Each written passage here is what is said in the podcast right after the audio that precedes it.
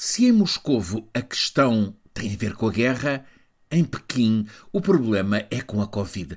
É perturbador constatar, mais do que a não adesão à realidade, a criação de realidades alternativas. O discurso oficial na capital russa já não tem surpresa. A porta-voz do regime, Maria Zakharova, repete o discurso do chefe quando argumenta que Há guerra na Ucrânia e o Kremlin está confrontado com a vulnerabilidade de ter de reconhecer número elevado de baixas entre a tropa russa. Há guerra na Ucrânia, dizem em Moscovo, porque a Rússia tem de se defender dos ataques do Ocidente. É sabido que as autocracias se regem por mentiras. Mesmo assim, continua a surpreender que o discurso oficial chinês, como acaba de ser repetido com veemência pela porta-voz Mao Ning, é o de que a Covid na China está sob controlo.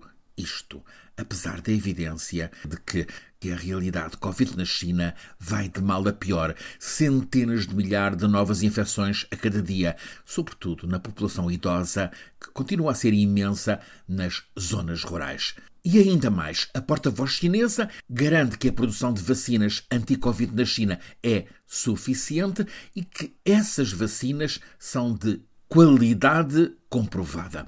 Ora, agora mesmo, por estes dias, um estudo publicado numa Bíblia científica como é a Lancet reduz a eficácia na cobertura das vacinas chinesas a cerca de metade da verificada com as ocidentais. Há muito na China quem constate essa realidade e há entre a população chinesa uma percentagem considerável de pessoas que, apesar da censura, sabe informar-se. E é isso que leva a que, como relata o Financial Times, tanta gente da China continental tenha recorrido a Macau, onde estiveram disponíveis as vacinas que fizeram parar a pandemia nos países ocidentais. A China está a duas semanas e meia da grande festa do Ano Novo Chinês. O dia principal é 22 de janeiro.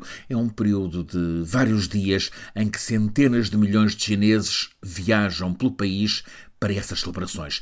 Os peritos em infecciologia alertam que esse período é crítico para ainda maior disparo dos contágios e para colapso do sistema de saúde chinês, onde, por mais que estejam a fabricar ventiladores a toda a pressa, a insuficiência é colossal.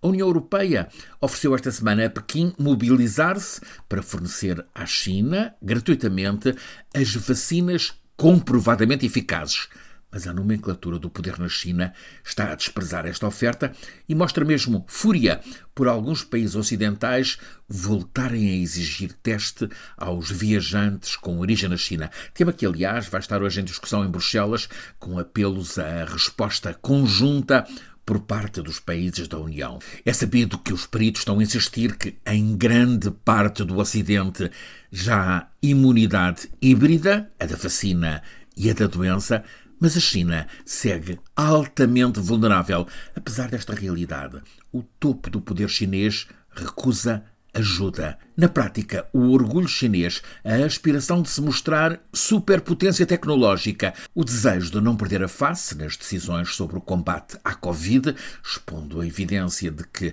aquele longo confinamento não funcionou, o desejo de não se mostrar dependente está a levar Xi Jinping a sacrificar tanta gente que na China está a ser contagiada e a sofrer com esta vaga da Covid de 2023.